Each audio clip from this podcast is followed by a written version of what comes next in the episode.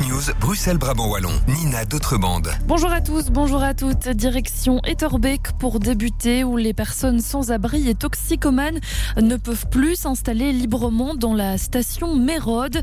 Elles sont désormais uniquement tolérées dans des zones délimitées au sein de la station, une décision de la commune. L'arrêté est entré en vigueur ce samedi.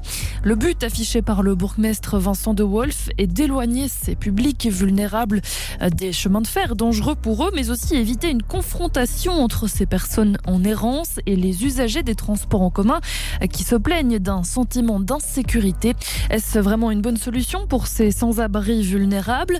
Catherine Van Eyck, directrice de l'association Modus Vivendi, est mitigée. Alors ce qui est intéressant dans la, la solution proposée, c'est que pour une fois on ne parle pas juste de chasser les gens du métro, mais de leur trouver un espace dans celui-ci. Mais juste un espace de parcage, ça nous semble avoir un côté quand même un peu euh, inhumain. Je ne sais pas si ça va réduire les choses parce que si les, les gens n'ont rien dans cet espace, ben, ils vont se déplacer juste dans une autre station.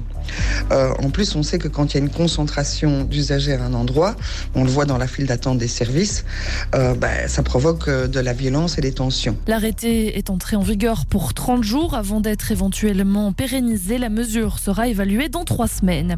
Les travailleurs d'Avia Partners en grève ce lundi à Brussels Airport, une action spontanée du personnel organisée dans le cadre de négociations sur les salaires et les conditions de travail.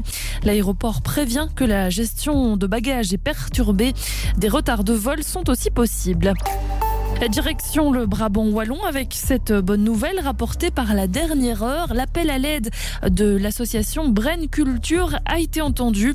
L'association s'inquiétait du déclin progressif du carnaval bout de ficelle avec des chars de moins en moins nombreux depuis la crise sanitaire, ce qui menaçait l'existence même du rendez-vous folklorique.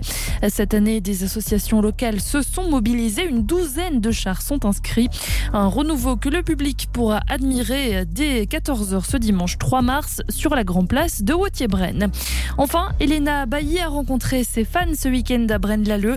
Quelques 2000 personnes étaient présentes sur la Grand Place Baudouin 1er pour accueillir la demi-finaliste de la Starac saison 11.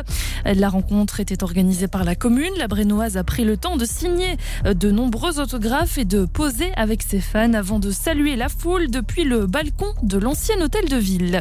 La météo, après la pluie, le temps devrait redevenir plus sec dès ce soir.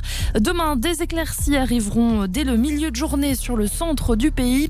On attend 8 degrés à Waterloo et Ramilly, 9 à Jette. Voilà qui referme ce Contact News. Bonne fin de journée à tous.